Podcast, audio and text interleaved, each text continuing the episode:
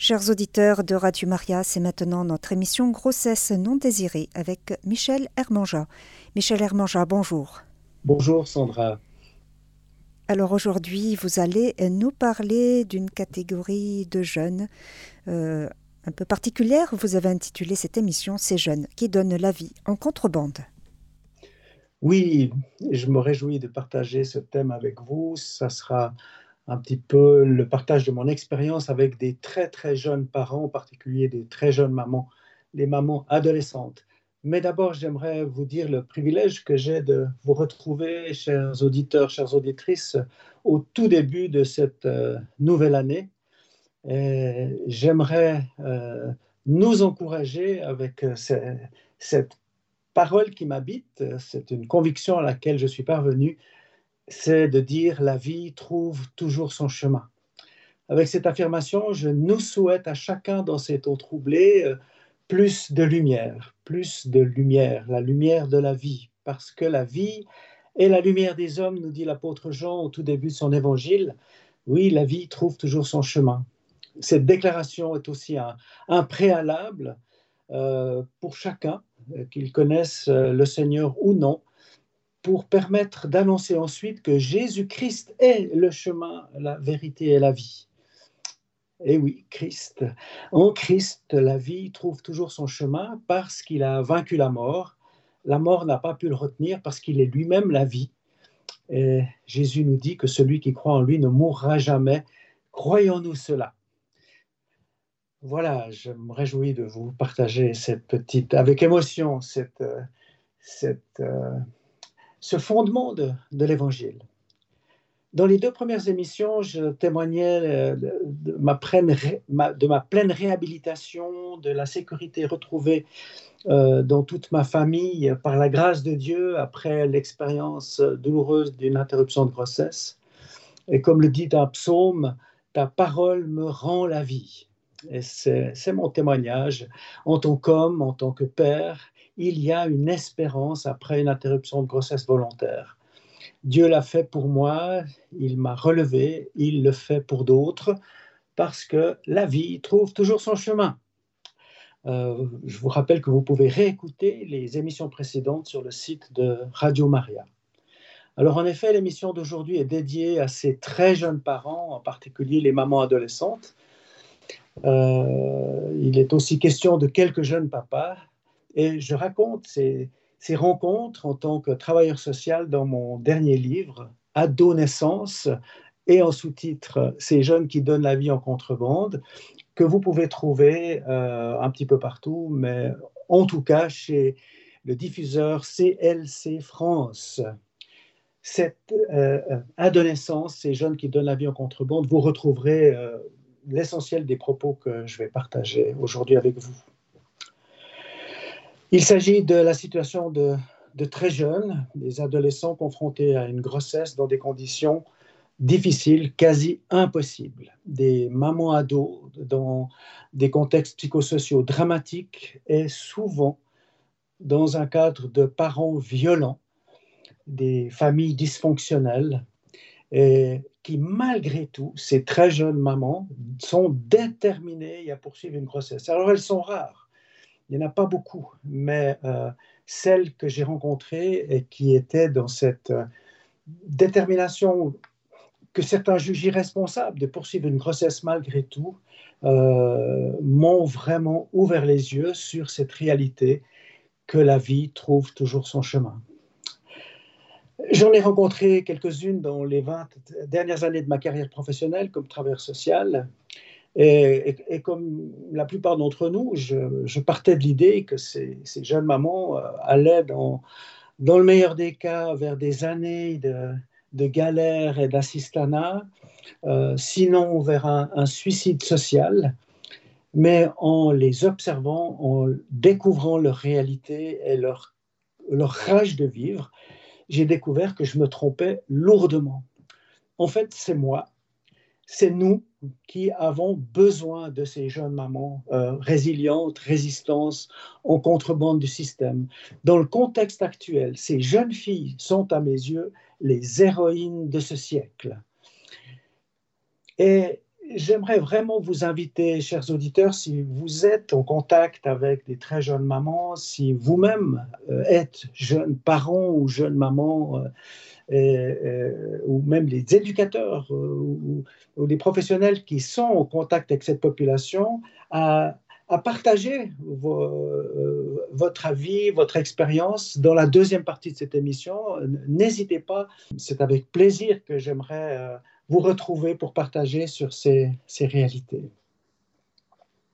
Mes premières expériences marquantes se situent, j'en ai déjà tout petit peu parlé à la fin de la précédente émission, dans le cadre d'une institution laïque, une institution euh, financée par euh, un canton suisse, par l'État d'un canton suisse roman, qui était dédié à l'accueil en urgence d'adolescents filles ou garçons victimes de violences intrafamiliales. Ce foyer est fermé, non pas pour empêcher les jeunes, euh, les jeunes résidents de sortir, mais pour empêcher les parents, les parents violents, on les appelle les parents frappadingues, de venir les menacer ou de s'en prendre à eux physiquement à l'intérieur du foyer, comme ça s'est produit parfois. Donc, ce ne sont pas des jeunes délinquants, ce ne sont pas des jeunes euh, euh, violents, quoique ayant vécu dans ce contexte, ils ont une tendance à, répéter la, violence. Il s'agit de jeunes euh, retirés par les services sociaux de leur famille et qui sont placés temporairement dans ce, euh, foyer.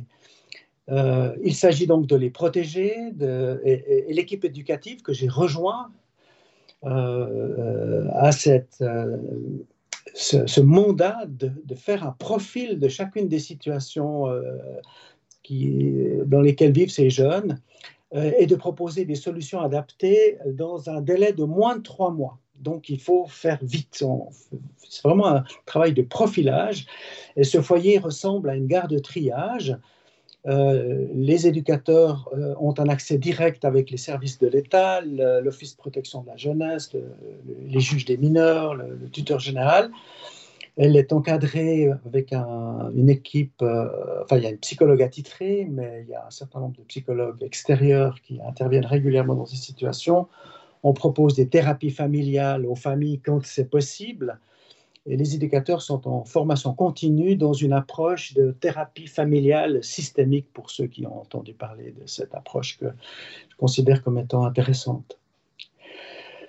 À l'issue de ces trois mois, les jeunes euh, peuvent, euh, dans le meilleur des cas, retourner en famille, euh, accompagnés, encadrés par des éducateurs qui vont, qui vont suivre cette réintégration. Ça peut arriver.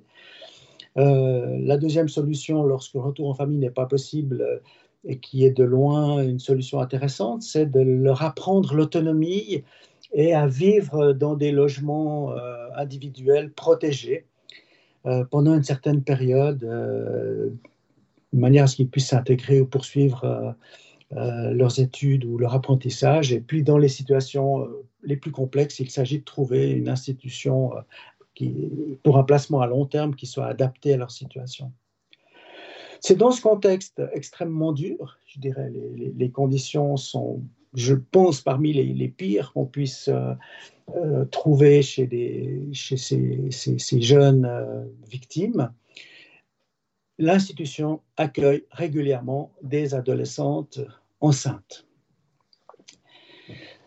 Et c'est là que j'ai été, euh, je dirais, mon regard a, changé par rapport à cette idée que la seule solution pour elles, c'est d'interrompre la grossesse. D'ailleurs, c'est ce qui se passe pour la plupart d'entre elles. Mais certaines disent non, non, non, je veux garder mon bébé. Et j'ai eu cette discussion. Je la rappelle parce que ça a été un tournant dans ma vie. Mon regard a changé le jour où ma responsable d'équipe, qui connaissait ma sensibilité sur ces questions, m'a dit, mais Michel, tu te rends bien compte que si cette jeune fille poursuit sa grossesse, non seulement elle va vers un suicide social, mais la conséquence sera que son enfant, il va être dans notre foyer euh, comme elle dans 15 ans cette question m'a laissé sans voix. Je n'ai pas su quoi répondre sur le moment. Et deux jours plus tard, plutôt deux nuits plus tard, où j'étais taraudé par cette question, je suis revenu vers ma responsable en lui disant, mais est-ce que tu es en train de me dire que cette jeune fille de 15 ans enceinte qu'on accueille maintenant dans ce contexte si difficile, il aurait mieux valu qu'elle soit, elle, avortée il y a 15 ans? C'est ça que tu sous-entends? Et puis, du coup, c'est elle qui est restée surprise. Et je lui ai dit, j'ai enfoncé le clou en disant, mais quel travail éducatif, quelle pédagogie on peut poser si on héberge l'idée que euh, aurait mieux valu que, certains jeunes euh, soient avortés ou n'existent tout simplement pas. Quelle espérance Qu'est-ce qu'on peut construire avec, euh, cette idée que l'avortement résout le problème? Et elle m'a dit, tu as raison. Et cette jeune fille de 15 ans était arrivée un soir euh, dans l'institution, ça devait être 10 heures, j'étais, euh, j'étais sur le pont, comme on dit, euh, ce jour-là, parce qu'on a des, c'est des, des horaires 24 heures sur 24. Donc je travaillais ce soir-là et cette jeune fille était avec son, sa, capuche sur la tête, les yeux baissés, accompagnée d'une assistante sociale qui, qui, qui venait l'accompagner dans notre institution. Et visiblement, elle avait des échymoses sur le, sur le visage. Et puis, bon, ce n'était pas, pas exceptionnel pour nous d'accueillir des enfants qui, avaient été tabassés. Mais euh, l'assistante sociale a dit le problème, c'est qu'elle est enceinte. Et c'est pour ça que, sa mère euh, l'a battue. ce qui me permet de rappeler ce qu'on oublie souvent, c'est qu'il y a souvent de la violence euh, en début de grossesse, en particulier chez, chez les jeunes.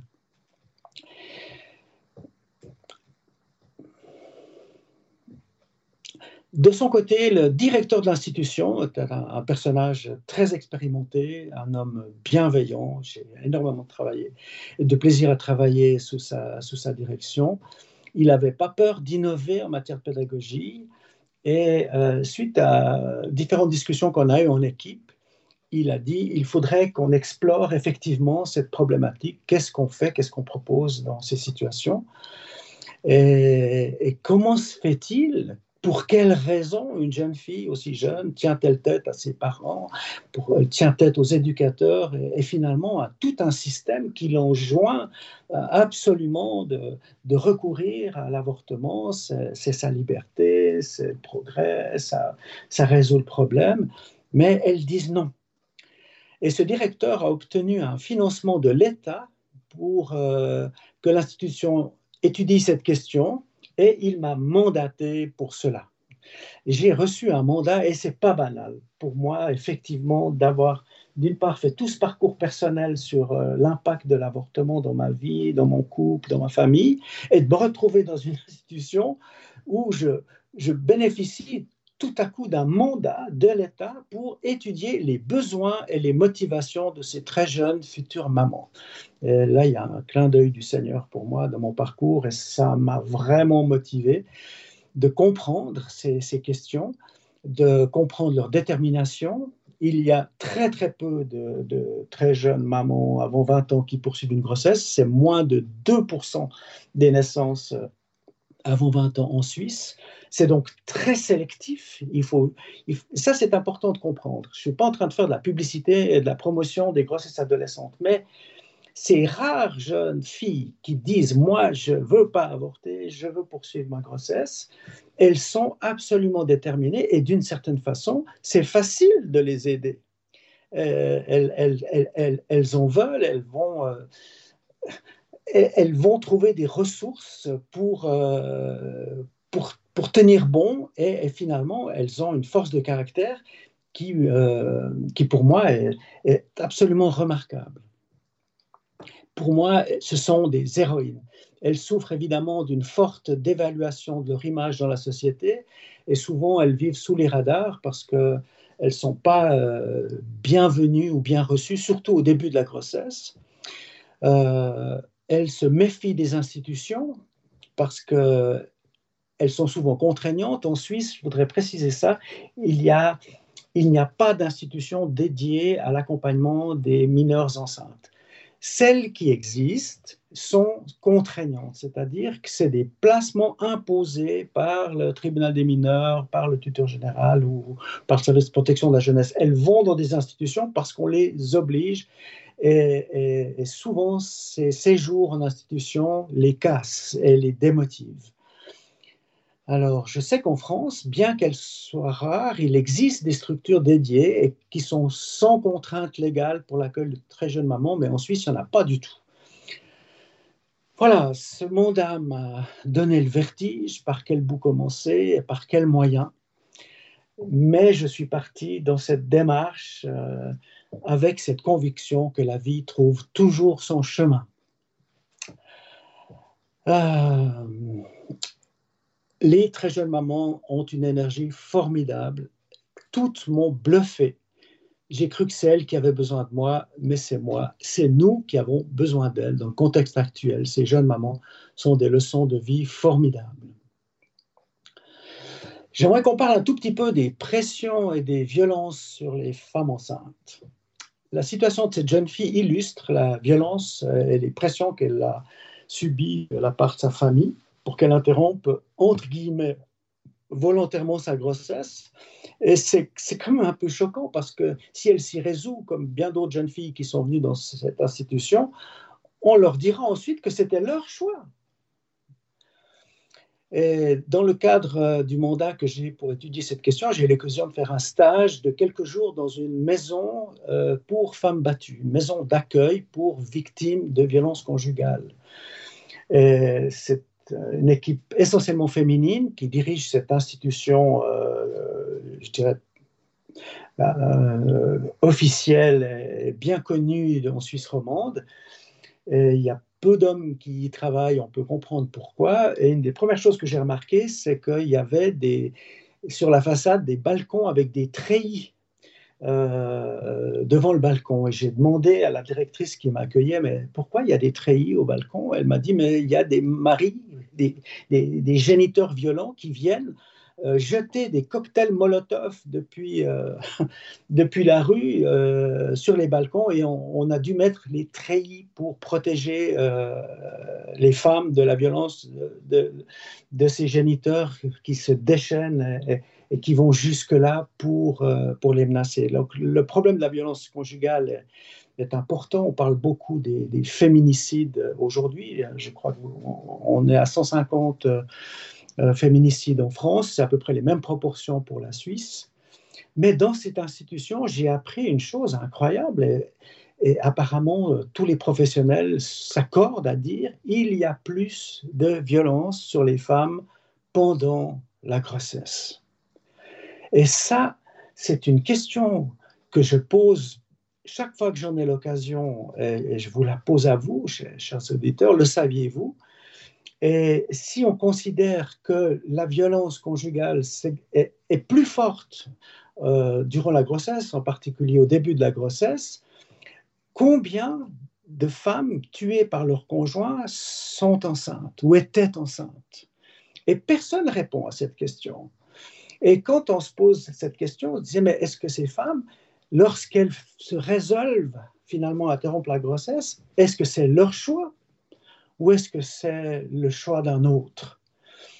Et je, suis vraiment consterné de cette loi récente euh, qui existe en France pas en Suisse pour l'instant, euh, du, délit d'entrave à, l'IVG, c'est-à-dire que toute personne qui, s'approcherait d'une femme en, difficulté à cause d'une grossesse pour lui proposer une alternative est susceptible de, d'être condamné à, trois ans de prison ou, 30 000 euros d'amende. Mais non d'une pipe, euh, sachant que certains avortements se font euh, en réponse à des pressions terribles, où des fois la vie même de la femme enceinte est menacée, comment est-ce qu'on va les rejoindre si on est puni en leur proposant des alternatives? Ça, c'est une vraie question euh, qui s'interroge sur la question de la violence. Et ça me donne l'occasion aussi de faire une clarification par rapport à mon propos, puisque cette émission s'appelle, euh, enfin, a pour titre euh, grossesse non désirée, j'ai envie de dire grossesse non désirée par qui? Lorsqu'on dit à une femme victime de violence, la solution la meilleure pour toi, c'est d'avorter, on résout le problème de qui? On résout le problème de la femme ou on résout le nôtre? Donc cette notion de grossesse non désirée, finalement, euh, dans un certain nombre de cas, il s'agit de grossesses qui sont refusées par l'entourage et pas forcément par la femme. Et le résultat de ce système de pensée font que des femmes euh, vont euh, se résigner à interrompre une grossesse elles vont même nous dire ben, c'est mon choix. Mais un peu plus loin, si on les questionne, elles vont dire mais je n'avais pas le choix. Donc c'est cette, cette ambiguïté, ce, paradoxe euh, qui nous ramène au, syndrome de Stockholm. Dans ce foyer pour femmes battues où j'ai fait un stage de quelques jours, les travailleurs sociaux euh, misent toute leur action pour que ces femmes retrouvent l'estime d'elles-mêmes. L'estime d'elles-mêmes pour une femme victime de violence, c'est d'apprendre à faire des choix propres. Parce qu'une femme sous influence d'un homme violent, elle, elle n'arrive pas à faire un choix sans se demander comment lui va réagir par rapport à son choix. Donc elles font des choix conditionnés parce qu'elles ont peur. Et c'est un très très long travail pour une femme de l'accompagner, ça peut prendre des années, à retrouver l'estime d'elle-même pour qu'elle fasse ses propres choix. Donc on est dans une évidence, et les travailleurs sociaux le savent, qu'un certain nombre d'interruptions de grossesse se font dans un contexte de, violence pour des femmes qui sont dans l'incapacité de faire des choix propres. Et ça, je pense que c'est une question qui doit nous interpeller et qu'on doit prendre en considération euh, euh, pour sortir de ce système, euh, je dirais, vicieux dans lequel se trouvent certaines femmes. Voilà. J'aimerais vous dire que la prochaine émission sera consacrée plus spécialement à mes rencontres avec des, très jeunes mamans. Et elle s'appellera, comme je le disais tout à l'heure, Il n'y a pas d'âge pour être maman. Voilà, j'aimerais vous laisser la parole, euh, chers auditeurs. Euh, n'hésitez pas à aborder ces questions, à donner un témoignage sur vos propres expériences dans ce domaine. Je pense que c'est le côté le plus intérêt de ces émissions, c'est que nous puissions échanger ensemble. À tout de suite. Chers auditeurs de Radio Maria, vous écoutez l'émission Grossesse non désirée avec Michel Hermanja. Notre thème d'aujourd'hui, ces jeunes qui donnent la vie en contrebande. Michel Armanja, je, me souviens d'un témoignage que j'avais vu euh, euh, dans une émission de télévision. Euh, une, jeune fille qui, était tombée enceinte et qui avait eu deux enfants donc très jeune. Euh, donc la, première fois, ses parents avaient, accepté, puis elle était tombée enceinte une, seconde fois. Et euh, elle avait dit à, sa mère, je vais, euh, je vais avorter. Et lorsqu'elle s'était rendue à la première, à une échographie donc préalable, préalable à l'avortement, elle avait euh, entendu et vu le cœur de son enfant battre et du coup elle était revenue sur, euh, sur sa décision. Il y a aussi cette importance justement des, examens médicaux qui peuvent euh, faire prendre conscience de, que c'est un enfant qui est, qui est dans le ventre de, la jeune maman et, non pas un amas de cellules comme on l'entend parfois.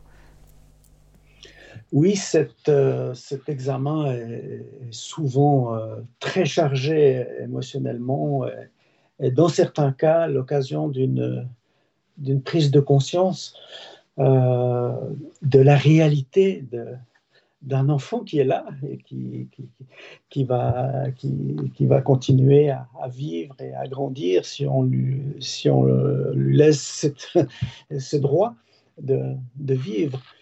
Euh, c'est un point très sensible qui a occupé euh, l'équipe éducative dans laquelle je, travaillais parce qu'il y, avait vraiment deux avis. Il y avait l'idée, mais il faut surtout pas leur montrer euh, l'échographie de leur enfant parce que à, à, 10 semaines, c'est-à-dire bien, avant le délai, on voit que on voit les petits pieds, on voit le, euh, je dirais, on, voit le corps formé d'un enfant. À, 12 semaines, le fœtus a la taille d'un petit chat. Un petit chat va, naître après trois mois de gestation et, on peut comparer la, taille d'un petit chat à la taille d'un fœtus humain à, trois mois de grossesse, c'est-à-dire au, moment à l'échéance de ce fameux délai.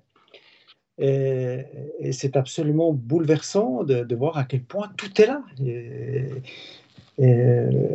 Et, l'autre, école, euh, c'est de dire non, non, mais il faut leur montrer euh, ce que signifie l'état du, fœtus pour qu'elles recommencent pas, pour qu'elles, on va leur montrer euh, elles vont prendre conscience que c'est un enfant, elles vont évidemment voir et entendre le, cœur qui bat, et en leur montrant l'échographie, si elles poursuivent l'avortement, elles prendront euh, conscience et la mesure de, la, tragédie de, l'élimination de, cet enfant euh, pour pas qu'elle recommence. Parce que les éducateurs sont confrontés à une réalité que j'ai évoquée dans une émission précédente, j'en reparlerai sûrement, c'est la répétition. C'est-à-dire que nous avons accueilli des, jeunes filles mineures qui avaient déjà avorté trois, quatre, cinq fois. Et on a constaté dans ces cas-là que le, vide que constitue l'interruption d'une grossesse volontairement euh, crée un, besoin, je, suis un peu rude, de, de, remplir de nouveau, c'est-à-dire de, de, recommencer, parce qu'on n'a rien résolu en fait. Et, cette question de la récidive pose la question d'une jeune fille qui, tombe enceinte et qui avorte, et puis qui est de nouveau enceinte avant la fin de l'année, qui suit, et puis là, elle va le garder. Alors on se dit, mais pourquoi on ne l'a pas aidé à garder le premier? Donc euh, cette question d'échographie est, très importante, mais euh, je dirais les professionnels ne font pas toujours comment dire, euh, prennent pas toujours la mesure de, la prise de conscience que ça peut, que ça peut donner. Ils, voudraient éviter la récidive.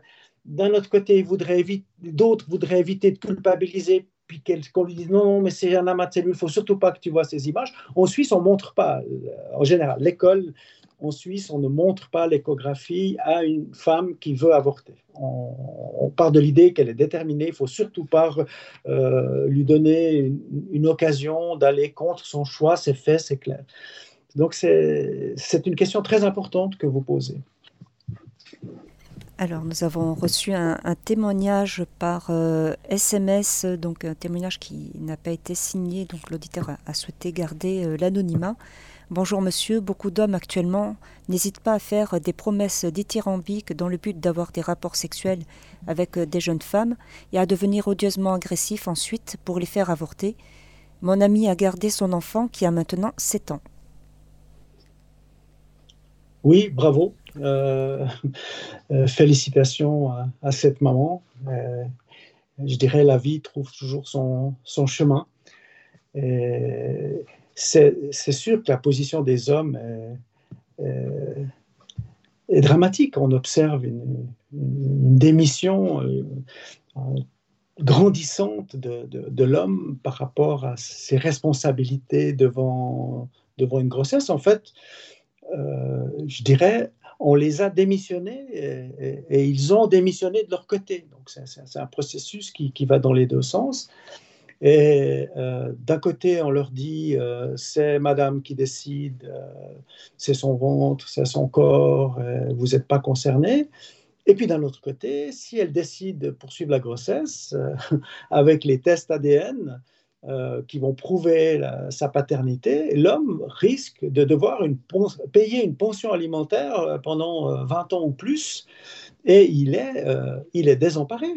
Je, pense qu'une des raisons de l'augmentation de la violence euh, des hommes sur leur compagne en, début de grossesse, c'est la panique totale, parce que d'un côté, euh, on leur c'est pas leur problème, ils sont complètement impuissants. D'un autre côté, ils sont dans l'impunité, mais si elle décide de le garder, il va devoir passer à la caisse pendant 20 ans. Je ne sais pas si, si, on mesure le, malentendu et, le, le sujet de, de, mal-être lié à l'impuissance des, des, des, hommes dans cette situation. Je ne suis pas en train de les justifier, je suis en train d'essayer d'expliquer l'enjeu qui fait qu'aujourd'hui, la violence sur les femmes euh, n'est pas en train de diminuer. Et je pense que ces questions sont fondamentales pour, euh, euh, pour expliquer ce problème. Et il me vient une question. Lorsqu'il y a une grossesse, est-ce qu'il y a eu l'action de deux personnes, un homme et une femme? Est-ce que euh, quand on voit qu'il euh, y a des grossesses chez des adolescents, euh, est-ce qu'on ne pourrait pas se poser la question de l'éducation, de, de faire prendre conscience à ces jeunes que cet acte qu'ils font ensemble. Euh, je, ne parle pas, je ne parle pas des cas d'agression de, sexuelle, hein. je parle vraiment euh, d'un acte, acte sexuel entre euh, deux, mineurs qui voudraient céder à une attirance, une attirance mutuelle. Est-ce qu'il n'y a pas un problème d'éducation qui fait qu'ils ne mesurent pas la portée de cet acte? Oui, vous posez bien la, question. Et le problème est, d'autant plus euh, important qu'aujourd'hui, les, jeunes sont incroyablement stimulés, euh, pour pas dire encouragés à une activité sexuelle euh, jeune. La, pornographie a aussi un impact très important. Euh, j'oublie son prénom, mais Thérèse Argot, euh, dans son livre, euh, dit que le, premier film porno est vu par des jeunes à, 11 ans, dans, la moyenne. Donc, il y a une stimulation sexuelle extrêmement importante, et puis avec une déconnexion du rôle de l'homme, euh, pour le garçon, l'activité sexuelle, c'est, j'utilise l'expression euh, fitness euh, Kleenex, c'est-à-dire performance physique, et, la fille est jetable comme, un Kleenex, c'est-à-dire qu'on s'en débarrasse après, usage.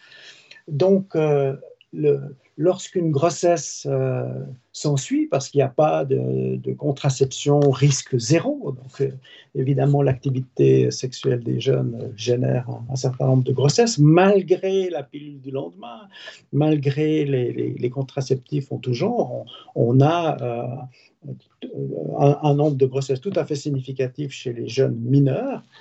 Eh bien, les garçons sont dans l'impunité, sont dans le, euh, sont, tenus complètement à l'écart du problème, ils ne sont pas concernés. Et, lorsqu'elle poursuit une grossesse, euh, ils ne ils comprennent pas. Mais, enfin, euh, un nom d'une pipe, avorte, c'est gratuit, nos parents sont battus et, ils ne comprennent pas. Et, la personne qui, panique le plus dans ces situations, c'est qui? Hein, dans le système, euh, dans, le cadre de deux familles avec deux ados qui, ont, qui sont face à une grossesse inattendue, quelle est la personne dans ce système qui voudra absolument que l'avortement se fasse? Je, vous pose la question. À, qui pensez-vous comme étant la personne la plus déterminée à ce que l'avortement ait lieu lorsque une adolescente est enceinte? Je pense les, les parents respectifs des deux jeunes. Oui, mais je dirais en particulier la maman du garçon.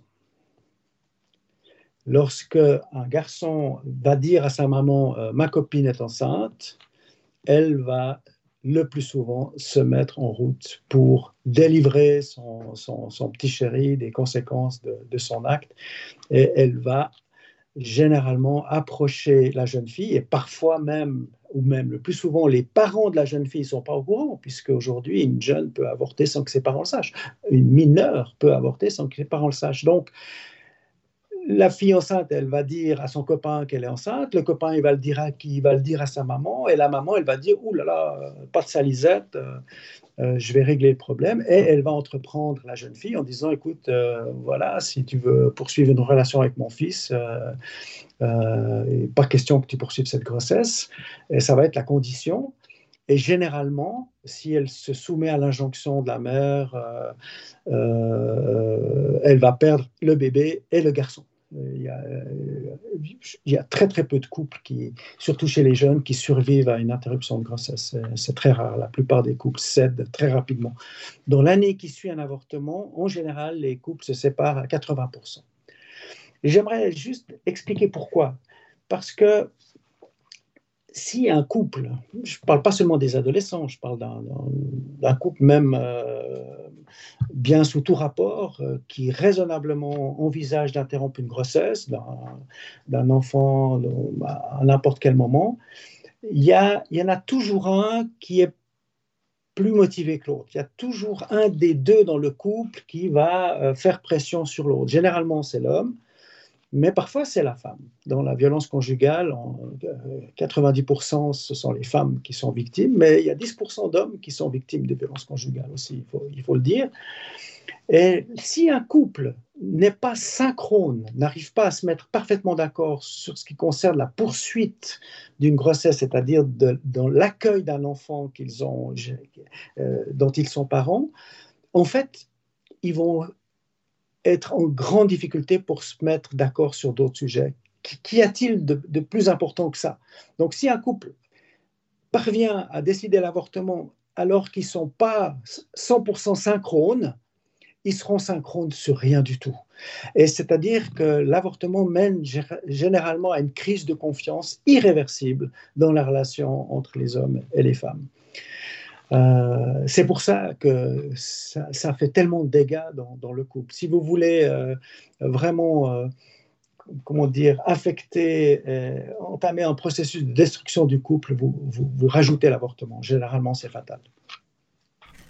Alors, nous avons reçu deux messages d'auditeurs qui n'ont pas souhaité signer.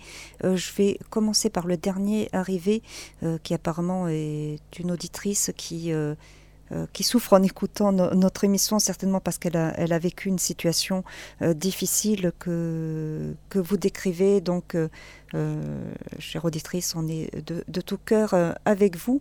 Et elle signale par exemple, lorsque l'homme est marié, alors on parle bien des adolescentes, donc peut-être qu'il n'y a pas trop de ce problème des, hommes mariés qui, imposent à leur, à leur maîtresse d'avorter.